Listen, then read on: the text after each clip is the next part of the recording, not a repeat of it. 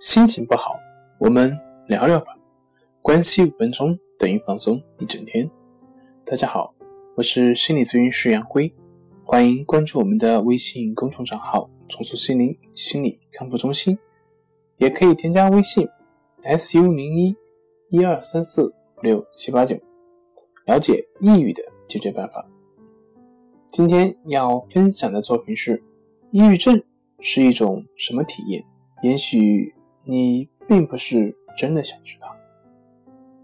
一般而言，抑郁会影响我们的情绪、对未来的希望、对自己及他人的看法，同时在食欲和睡眠等生理方面也会受到很大的影响。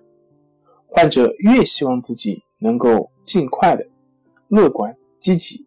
往往是越是难以做到，整个人好像已经不受自己的控制，经常和自己唱反调。当他人可以轻而易举地获得我们期待已久的快乐的时候，这一点会更加刺痛我们的心。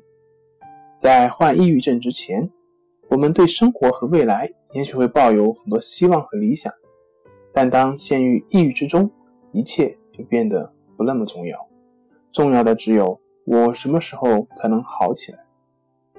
虽然周围的人也试图理解和关心我们，但他人无法真正的理解发生在我们身上的一切。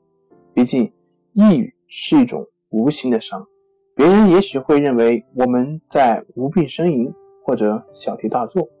就算别人可以体会到我们的痛苦，但往往也是爱莫能助。